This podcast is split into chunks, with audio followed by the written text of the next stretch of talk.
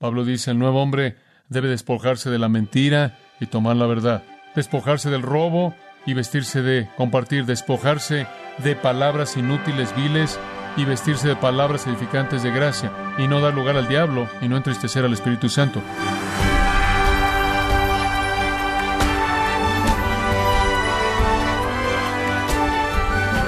Le saluda su anfitrión Miguel Contreras, dándole la bienvenida a Gracia a vosotros con el pastor John MacArthur. Thomas Jefferson dijo, cuando estés enojado, antes de hablar cuenta hasta diez. Si estás muy enojado, cuenta hasta cien. Un buen consejo, sin duda, pero ¿se ha preguntado, estimado oyente, qué dice la Biblia acerca de la ira? ¿Es correcto que un cristiano pierda el control de sí mismo? En el programa de hoy, John MacArthur examina el tema de la ira, así como el discurso veraz, dos elementos cruciales en la serie titulada El retrato de una vida nueva, aquí en gracia a vosotros. Efesios capítulo 4 versículos 25 al 32. Esta es una sección muy práctica. Esta es una de esas secciones para las que realmente no me necesita. Usted simplemente puede permitirle al Espíritu de Dios convencerlo de pecado conforme lo lee y dice mucho en sí mismo y por sí mismo, pero voy a hacer mi mejor esfuerzo por guiarlo un poco en su mente para ayudarle a ver el impacto de su plenitud o en su plenitud. El versículo 25 dice, por lo cual, desechando la mentira, hablad verdad cada uno con su prójimo, porque somos miembros los unos de los otros. Airaos, pero no pequéis, no se ponga el sol sobre vuestro enojo, ni deis lugar al diablo. El que hurtaba, no hurte más, sino trabaje, haciendo con sus manos lo que es bueno, para que tenga que compartir con el que padece necesidad. Ninguna palabra corrompida salga de vuestra boca, sino la que sea buena para la necesaria edificación, a fin de dar gracia a los oyentes. Y no contristéis al Espíritu Santo de Dios, con el cual fuisteis sellados para el día de la redención. Quítense de vosotros toda amargura, enojo, ira, gritería y maledicencia, y toda malicia. Antes sed benignos unos con otros, misericordiosos, perdonándoos unos a otros, como Dios también nos perdonó a vosotros en Cristo. Ahora mantenga en mente eso en los versículos 17 al 24. El apóstol Pablo dio una afirmación general. Y su afirmación general simplemente es esta. Los cristianos deben ser diferentes. Usted debe ser diferente. Usted no anda como los gentiles o los paganos andan. Versículo 17. Usted no camina en la ceguera o la oscuridad y dureza de corazón y la insensibilidad y la lujuria y la inmundicia y la codicia. Ustedes son diferentes. Ustedes son diferentes. No aprendieron eso de Cristo. Ustedes se despojan, versículo 22, del hombre viejo, versículo 23. Usted se viste del nuevo hombre, eso es general. Usted se está vistiendo de un nuevo estilo de vida. Usted se está vistiendo de un nuevo andar, un nuevo patrón de vida. Entonces Él dio eso de manera general. En base a quién es usted en los capítulos 1 al 3, los capítulos 4 al 6 le dicen cómo vivir. Usted se despoja de lo viejo, se viste de lo nuevo. Bueno, alguien podrá decir, bueno, ¿qué quieres decir, John, específicamente? Bueno, él se vuelve muy específico en el versículo 25. Aquí es en donde usted necesita activar su voluntad. Aquí es en donde usted necesita decir sí. Aquí es en donde usted necesita encender el interruptor. La afirmación general, versículos 17 al 24, y ahora los puntos específicos, correcto, comenzando en el versículo 25. Y lo primero que hace es esto. Él presenta de manera específica el hecho general de cambiar de un estilo de vida antiguo a uno nuevo. Y él le da a usted cinco categorías en las que el cambio se lleva a cabo. Cinco áreas de ilustración. Número uno. Usted intercambia la mentira por hablar la verdad. Usted intercambia la mentira por hablar la verdad. Versículo 25.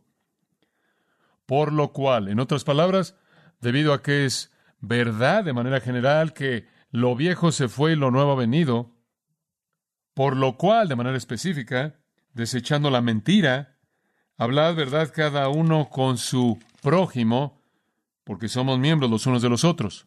Ahora, recuerde esto. En Apocalipsis, capítulo 21, versículo 8, leemos esto.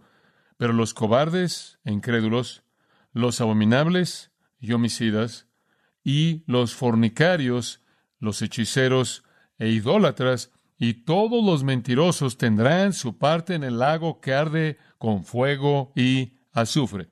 Ahora, algo que es seguro, los mentirosos se van al infierno. Eso es lo que dice. Y lo opuesto es verdad. La gente que va al cielo no son qué? mentirosos. Eso no es característico de un creyente. Oh, pueden haber esas ocasiones cuando pecamos y fallamos, pero no hay manera en la que usted pueda ver su vida y ver un flujo constante de mentiras y tener alguna base bíblica para creer que usted es un cristiano, porque el infierno es para los mentirosos. Y por cierto, en Juan 8:44 dice, vosotros sois de vuestro padre el diablo, y el diablo es el padre de qué? De todas las mentiras. Entonces, si usted es un mentiroso por su esencia, si su vida es una situación constante de mentira, si usted no puede tratar de manera correcta con la verdad, usted da indicación de tener al diablo como su fuente y el infierno como su destino, y no importa lo que usted afirme, y no importa cuán religioso usted sea, y no importa cuánto vaya usted a la iglesia, usted no va a ser parte del reino de Dios, porque los mentirosos no van al cielo. La gente que va al cielo no son mentirosos. Entonces él dice, su voluntad se tiene que involucrar. Despójense de la mentira, hablen verdad todo hombre con su prójimo. Por cierto, esa es una cita de Zacarías 8:16. Nos da un poco de entendimiento de cómo Pablo trató con el Antiguo Testamento, el cita del Antiguo Testamento. Una de las características primordiales de nuestro estilo de vida humano en la actualidad es mentir. ¿Se da cuenta de que tenemos un sistema en el mundo entero basado en la mentira? ¿Puede imaginarse qué pasaría si por un día todo el mundo en el mundo dijera la verdad? Tendríamos la tercera guerra mundial. Si la verdad llegara a salir de algo, si todo mundo de pronto decidiera operar en base a la verdad, nuestro sistema entero se colapsaría. Debemos despojarnos de la mentira. Debemos ser diferentes en ese sentido. El mundo no son diferentes. La mentira es todo para ellos. Todo es que los abogados mienten, los doctores mienten, los maestros mienten, los predicadores mienten, algunos predicadores mienten, los vendedores mienten, las secretarias mienten, los jefes mienten, los promotores mienten, los políticos mienten, el gobierno miente, todo el mundo miente. Y es lo que mantiene operando todo. Nadie tiene que decir la verdad. No funciona así. Así no se juega el juego.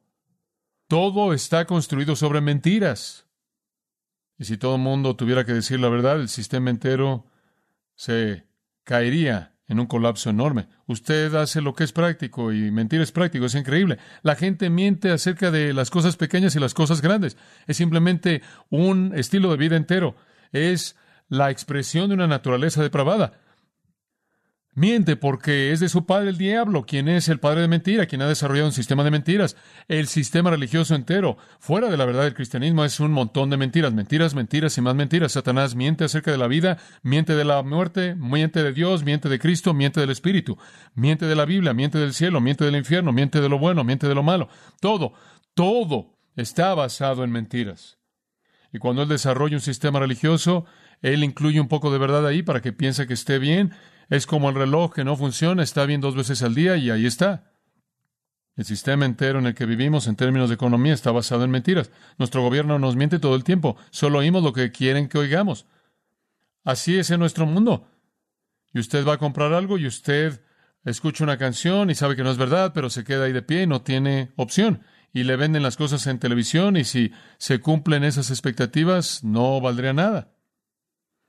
Y de pronto Dios viene a su vida y la Biblia dice que Dios es verdad y todo hombre sea mentiroso. Cristo viene a su vida. Y Él dice, yo soy el camino, la verdad y la vida. El Espíritu Santo establece su residencia en su vida y Él es llamado el Espíritu de verdad, que os guiará toda la verdad y la palabra de Dios es llamada la verdad. Juan 17, tu palabra es verdad. Y de pronto, cuando usted se vuelve un creyente, sale de un dominio de mentiras, de una esfera de mentiras, un elemento de verdad. Usted conoce al Dios verdadero, redimido por el Mesías verdadero, y vive en usted el Espíritu verdadero, poseyendo la palabra verdadera y viviéndola en un tipo de vida verdadera. Y cuando un creyente abre su boca, según Efesios capítulo 4, versículo 15, él debe estar hablando la verdad. Creemos en la verdad y eso significa que las mentiras se tienen que ir. Digo, todo tipo de mentira. Usted dice, ¿qué quieres decir con mentira? Bueno, un tipo de mentira es decir lo que no es. Ese es simplemente el tipo de mentira de siempre. Pero hay muchas otras. La exageración, encubrir la verdad o la exageración es un problema real. Olvido quién me estaba contando el otro día de un hombre que solía ir por todos lados y dar su testimonio. Y él decía, donde quiera que iba, él daba su testimonio. Él hablaba y daba su testimonio fantástico. Él lo hacía donde quiera que iba. Y entonces él fue invitado a hablar a algún lugar y el hombre le dijo, ¿vas a dar tu testimonio? Él dijo, no, ya no doy mi testimonio. Nunca doy mi testimonio. Él dice, ¿qué quieres decir? Él dijo, escucha. Él dijo, di mi testimonio por tantos años y le seguía añadiendo que olvidé la verdad. ¿Ha oído de eso? El mentir, el hacer trampa en su escuela, ver el examen o el proyecto de alguien más o conseguir algún examen antes de que usted lo debe tener, hacer trampa en su negocio, trampa en su trabajo, trampa en sus impuestos, no guardar sus promesas, incluso con Dios, eso es mentira. El traicionar a alguien, usted dijo que no lo diría, pero lo hizo, adular a alguien, eso es mentir, porque usted les está diciendo muchas cosas que ni siquiera son verdad de ellos, para que piensen que usted es maravilloso y le den algo, excusas. ¿Sabe una cosa? Le voy a decir, algún hombre honorable es un hombre que dice, sí, hice eso y estuvo mal, la mayoría de la gente dice, bueno, no entiendes, como puedes ver, y usted oye esta canción larga y al mismo tiempo escucha un montón de excusas acerca de algo. Creo que hay muchas formas de mentira. Creo que sentarse en silencio cuando la verdad debe ser hablada es mentir. No hay lugar para esto en la vida cristiana. Se remonta a Éxodo 20. No darás falso testimonio. Diga la verdad. Diga la verdad. La economía de Dios está basada en la verdad. Debe ser así. Y como puede ver, no estoy hablando de algún tipo de honestidad psicológica. No estoy hablando de preparación de sensibilidad. Usted sabe, bueno, lo mejor para usted es decir la verdad. Me acuerdo que me metí en este grupo como ese una vez y no sé cómo llegué ahí. Estaba sentado y todo el mundo supuestamente debía decirle a la otra persona lo que no les gustaba. Alguien dice, solo quiero que sepas que me caes muy mal. Te odio. Son tus orejas, la manera en la que hablas. Hay algo en ti que odio. Y sabe una cosa, la idea entera era, ahora como pueden ver, no se sientes mejor. Escuche, escuche. No necesita tratar con honestidad esa situación. Necesita regresar y pedirle a Dios que se encargue del odio en su corazón tiene otro problema. Está en el versículo equivocado. Tiene que llegar al siguiente versículo, versículo 26. No tiene razón alguna para eso. No estamos hablando de algún tipo de pseudo-honestidad que tiene implicaciones psicológicas. Dios no está tratando con eso. Ese no es el punto. Si usted no ama a alguien, no es el tipo de honestidad que dice, diles que los odias. Si usted no los ama, más vale que regrese y le pide a Dios que le ayude con el amor, porque tiene que amar a la gente. Tiene que despojarse cualquier tipo de mentiras en una, en cualquier relación, pero esa no es una licencia para que usted exhiba su odio. Ese es otro problema. Ahora dice usted, bueno, ¿cuál es la base de esto? ¿Por qué es tan importante decir la verdad? Bueno, ve el versículo 25, porque somos miembros los unos de los otros. Y estamos hablando de un cuerpo en Efesios, estamos hablando de la unidad de la iglesia. Y si no nos decimos la verdad del uno al otro, vamos a echar a perder la comunión. Le voy a dar una ilustración. ¿Qué pasaría si su cerebro comenzara a mentirle usted? Le voy a dar una ilustración. ¿Qué tal si cambiara las señales de frío y caliente? Simplemente pensara, bueno, voy a mentir un poco aquí, voy a cambiar lo caliente y lo frío. ¿Sabe usted lo que pasará la próxima vez que se bañara? Usted se freiría. La próxima vez que usted tuviera su café lo suficientemente caliente y fuera revertido, simplemente sería, estaría más y más y más y más caliente, nada más que saldría como si estuviera frío. Ese sería el final de usted. Usted sabe eso. Permítame hacerle esta pregunta. ¿Qué pasaría si su ojo decidiera engañarlo un poco la próxima vez que se metiera a su auto y se fuera en un viaje? Y su ojo dijera, creo que solo voy a encubrir la verdad un poquito. Realmente no hay una curva en el camino.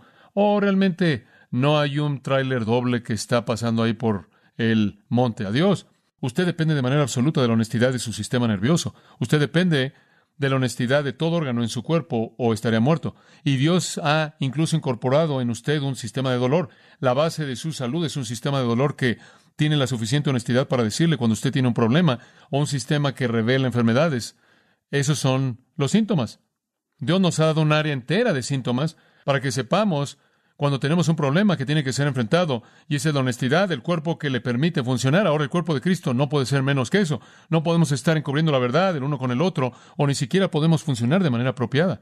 ¿Cómo podemos ministrarnos el uno al otro y sobrellevar los unos las cargas de los otros y cuidarnos por otros, llamarnos unos a otros y levantarnos unos a otros y enseñarnos unos a otros y orar unos por otros si realmente no sabemos lo que está pasando? Sé honesto. Hable la verdad. Usted intercambió la mentira por hablar la verdad cuando se volvió una nueva criatura. Esa es una de las cosas viejas que usted se quitó. La palabra despojarse apotífemi significa quitarse como un abrigo viejo. Es usada en Hechos para hablar de cuando arrojaron sus atuendos a los pies de Pablo. Deshágase de eso. En segundo lugar, usted intercambia el enojo injusto por el enojo justo. Airaos, pero no pequéis. Hay tres palabras griegas para el enojo. Tumos, para orgismos y orgué. Tumos tiene que ver con una furia que está hirviendo. Usted sabe cuando usted literalmente eh, hace que explote algo en el motor y empiece a salir el humo. Usted simplemente pierde el control. Para orgismos es ese resentimiento interior que se está albergando, que sale en celos y enojo y envidia y en cierta manera está hirviendo hasta que usted se vuelve una persona fea, controlada por sus emociones con una raíz de amargura. Y orgue es un tipo de enojo, básicamente, y hay un solapamiento en estos términos, pero simplemente le estoy dando sombras de significados. Orgue es un tipo de palabra que tiene que ver con una especie de convicción afirmada, una especie de enojo. En otras palabras, tiene ciertas prioridades en su vida, tiene ciertas cosas con las que está comprometido, y cuando algo viola eso, hay una respuesta natural. Por ejemplo, si usted determina con todo su corazón amar a un hijo que está en su familia y se entrega a ese hijo, usted va a odiar al que va a venir y va a herir a ese hijo. Ese es el tipo de compromiso afirmado, estable. Y estas palabras pueden ser buenas o malas. Usted puede estar enojado y pecar o estar enojado y no pecar. Pero el meollo del asunto es su motivo, ¿no es cierto? Por cierto, tumos no parece ser una palabra que es tolerada por un cristiano. El tipo de situación en la que explota no es algo que se permite para nosotros que nombramos el nombre de Cristo. Tumos solía hablar de un hombre no regenerado suele hablar de un hombre operando de manera pecaminosa, suele hablar de Satanás en Apocalipsis 12, 12, y suele hablar de Dios en Romanos 2, 8, y Dios literalmente explota en juicio final. Ese es usado para hablar de la ira definitiva de Dios.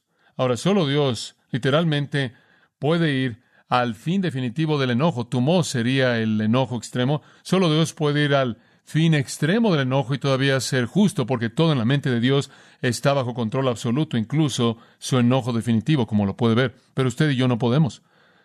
No podemos manejar el tumor, no podemos salirnos de control, pero algunas veces para orgismos, el resentimiento interior y algunas veces orgué, esa convicción estable es tolerable. Y es tolerable cuando es enojo por una razón diferente que razones egoístas.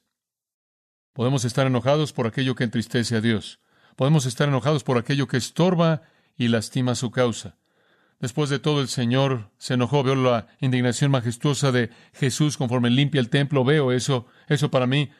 Ahí es en donde Jesús realmente expresó su enojo. Hombre, fue un enojo lo que salió. Salió quizás es orga ahí. Es la idea que él simplemente tenía esta convicción de que la santidad de Dios estaba en juego. Y hombre, cuando él vio la injusticia ahí, él se movió en contra de eso.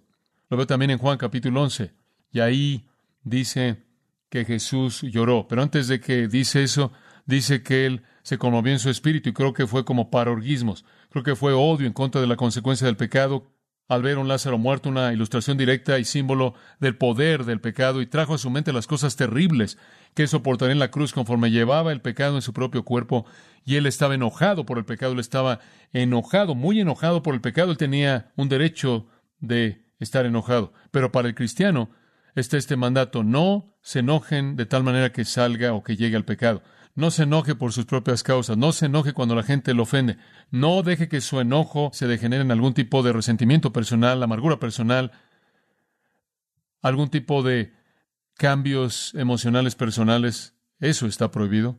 Eso está prohibido. Si usted tiene algún enojo que se justifica, es ese enojo que está diseñado para defender la naturaleza de Dios que es grande, gloriosa y santa. Es el enojo de Jesús conforme llora en un espíritu turbado en la tumba de Lázaro.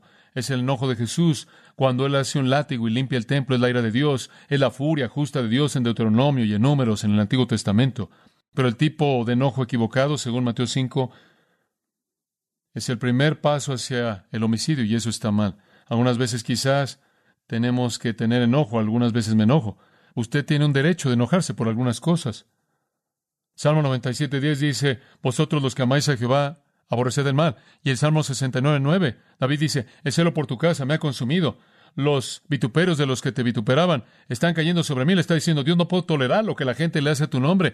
Me enfurece. Ahora, admito que me enojo algunas veces. Espero que nunca me enoje por lo que le pasa a John MacArthur. Espero que siempre me enoje por lo que le pasa al nombre santo de Dios.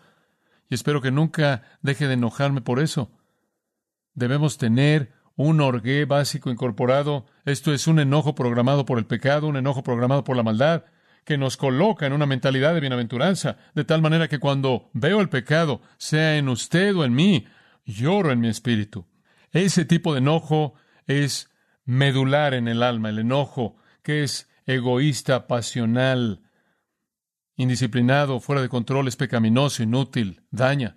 Debe ser expulsado de la vida cristiana. Pero el enojo disciplinado que busca el lugar justo de un Dios justo es puro y abnegado y dinámico. Algunos de nosotros no nos enojamos y deberíamos estarlo. Deberíamos estar enojados por muchas cosas que están pasando en el mundo. Deberíamos estar enojados por algunas cosas que están pasando en la iglesia, pero no dejar que degenere en el tipo de enojo equivocado. Entonces él dice, airaos, pero no pequéis. No se vayan a la cama, no dejen que el sol se ponga sobre su enojo.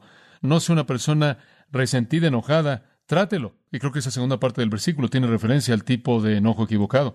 El punto es que si usted tiene el tipo de enojo equivocado, si tiene enojo que es pecaminoso, entonces trátelo ahora, no se duerma sin tratarlo. No se vaya a acostar con él, enfréntelo y trátelo. Y sabe una cosa, a lo largo del Nuevo Testamento se nos dice que cuando enfrentamos el pecado debemos enfrentarlo ahora, debemos arrepentirnos, confesarlo y dejarlo. Y por cierto, ese tipo de cosas, ese tipo de enojo no confesado, el enojo que realmente no es tratado, realmente es algo malo. Cuando usted tiene ese espíritu enojado que no perdona, 2 Corintios 2.11 dice que Satanás se va a aprovechar de usted. Usted nunca debería tener ningún tipo de enojo de esa manera. ¿Quiere saber por qué? Aquí está la clave de todo. Escuche. ¿Sabe usted por qué se enoja? Se enoja porque la gente hace cosas que a usted no le gustan. La realidad es que usted no merece nada de cualquier manera, ¿verdad? Ese es el punto. ¿Qué merece usted? No me puedes hacer eso. ¿Por qué no? ¿Quién eres tú? Tengo mis derechos. En serio, según los estándares de Dios, usted nunca va a entrar a su reino a menos de que sea quebrantado en espíritu, a menos de que esté en bancarrota y azotado por la pobreza espiritual. Escuche, si usted no tiene derecho alguno, usted no se puede enojar por alguien que los pisa, ¿verdad? El enojo es un espíritu vengativo. Ahora, el único momento en el que es correcto es cuando usted defiende la santidad de Dios, porque Dios tiene algunos derechos debido a quién es Él. Y Él dice, si haces esto, si te permites enojarte, versículo 27, le darás lugar al diablo. Por cierto, diablos es la palabra aquí, significa calumniador. Y observe esto, es un pequeño juego de palabras. Si usted está enojado, inevitablemente lo que sucede cuando usted se enoja es que usted calumnia. Usted calumnia verbalmente o calumnia en sus pensamientos y su corazón y da lugar al calumniador. Es simplemente una repetición de Juan 8:44. Cuando usted comienza a mentir, usted es de su padre el diablo. Cuando usted comienza a enojarse, usted da más evidencia de que es de su padre el diablo. Entonces, una persona que nunca parece tener nada más que un estado emocional de enojo y un espíritu enojado y un corazón de resentimiento, de amargura y un tipo de envidia, de celos, de evidencia que quizás no es cristiano en absoluto y no es nada más que el que le ha dado al diablo la oportunidad de manifestarse a sí mismo. Entonces, en primer lugar, intercambia la mentira por hablar la verdad y en segundo lugar, la furia injusta por la ira santa. En tercer lugar, aquí hay otro práctico. Cuando usted se vuelve cristiano, él dice, deben intercambiar el robar por compartir. Robar es un problema para todo el mundo, ¿no es cierto? Hombre, me acuerdo cuando era un pequeño, tuve una pequeña fase en mi vida cuando pensé que era algo bueno robar cosas. Salí de eso afortunadamente, pero pasé por eso por un tiempo. Le digo, eso es algo nosotros, esa es otra parte del sistema humano. El hombre viejo roba, pero el hombre nuevo no. Ve el versículo 28, es un gran versículo. El que hurtaba, norte más. Bastante simple, no tiene que ser un gran exegeta para entender eso. Sino, aquí está el intercambio. Trabaje haciendo con sus manos lo que es bueno, para que tenga que compartir con el que padece necesidad. En lugar de robar, trabaje para que pueda darle a otras personas. En otras palabras, sea un Robin Hood, usted sabe, nada más sin la parte de robo. ¿Alguna vez va a una tienda o algo y el hombre le devuelve su cambio, un restaurante, lo que sea, y le da de más, usted sabe, le da el dinero y, quizás le da tres dólares más o algo así, le dice, oye, sabes, esto es más de lo que me gustaría pagarte esto, creo que me diste de más. Y él dice, ¿eh? Usted entiende, lo ve de una manera sorprendida. Un hombre honesto, ¿lo ve? ¿Qué hay bajo su manga? ¿Qué tipo de juego de ladrón es este? La gente no sabe cómo enfrentar la honestidad. Sea que esté hablando de un robo serio, un robo no tan serio, sea que esté hablando de robarle a la tienda o del supermercado, sea que esté hablando de robarle dinero a su papá o de quitarle de este mueble, hijo, no lo sé. Todo es robar. Robar es tomar algo que no le pertenece a usted encontrar algo antes de que esté perdido. Ahora, la Biblia habla mucho de diferentes tipos de robo. Salmo 37, 21 habla de no pagar una deuda. Si usted no paga su deuda, usted está robando de su acreedor. Habla de falsificar cuentas de gastos. Eso es robar. Hacer trampa en sus impuestos. Jesús dijo, más vale que le des al César las cosas que son del César. No señalar un error de alguien que registró algo más es otra manera. Otra manera en la que usted puede robar es al no pagar un sueldo justo a alguien que ha trabajado para usted. Santiago 5 dice que el clamor de los trabajadores llega a los oídos mismos de Dios cuando no han sido pagados por lo que se les debía. Entonces usted puede robar de muchas maneras, muchas maneras. Y por cierto, si usted es un ladrón, si usted es alguien que roba, le advierto a partir de 1 Corintios 6, ¿no sabéis que los injustos no heredarán el reino de Dios? No os engañéis, ni los fornicarios, ni los idólatras, ni los adúlteros, ni los afeminados, ni los que se acuestan con varón, ni los ladrones, ni los avaros, ni los borrachos, ni los calumniadores, ni los extorsionadores heredarán el reino de Dios. Ladrones. Los ladrones no heredan el reino de Dios. Ni los borrachos, ni los fornicarios, ni los homosexuales, etc.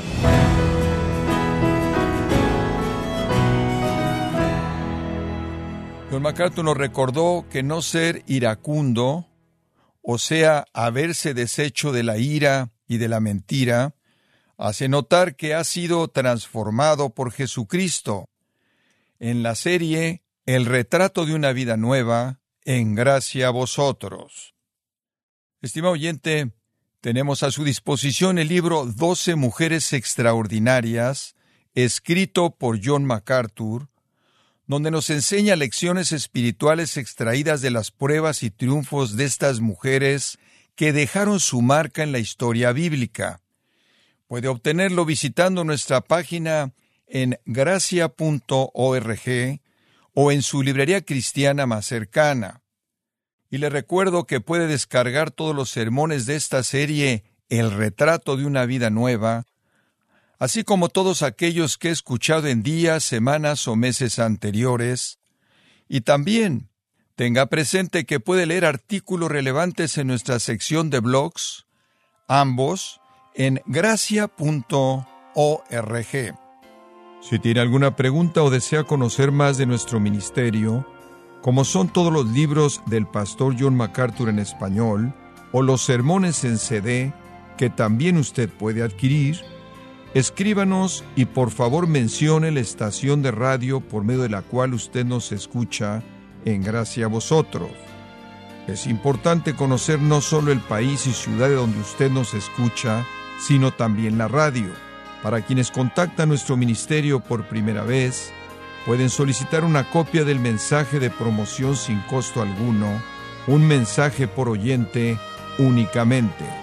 Si usted vive en los Estados Unidos o Puerto Rico, escríbanos a Gracia Vosotros, P.O. Box 4000, Panorama City, California 91412 o puede escribirnos a través del siguiente correo electrónico radio arroba gracia punto org. Le damos las gracias por su tiempo y sintonía en nombre del pastor John MacArthur y del personal y le comento que estamos orando para que Dios continúe extendiendo su gracia en usted mientras nos acompañe en la próxima edición para continuar desatando la verdad de Dios un versículo a la vez, aquí en gracia a vosotros.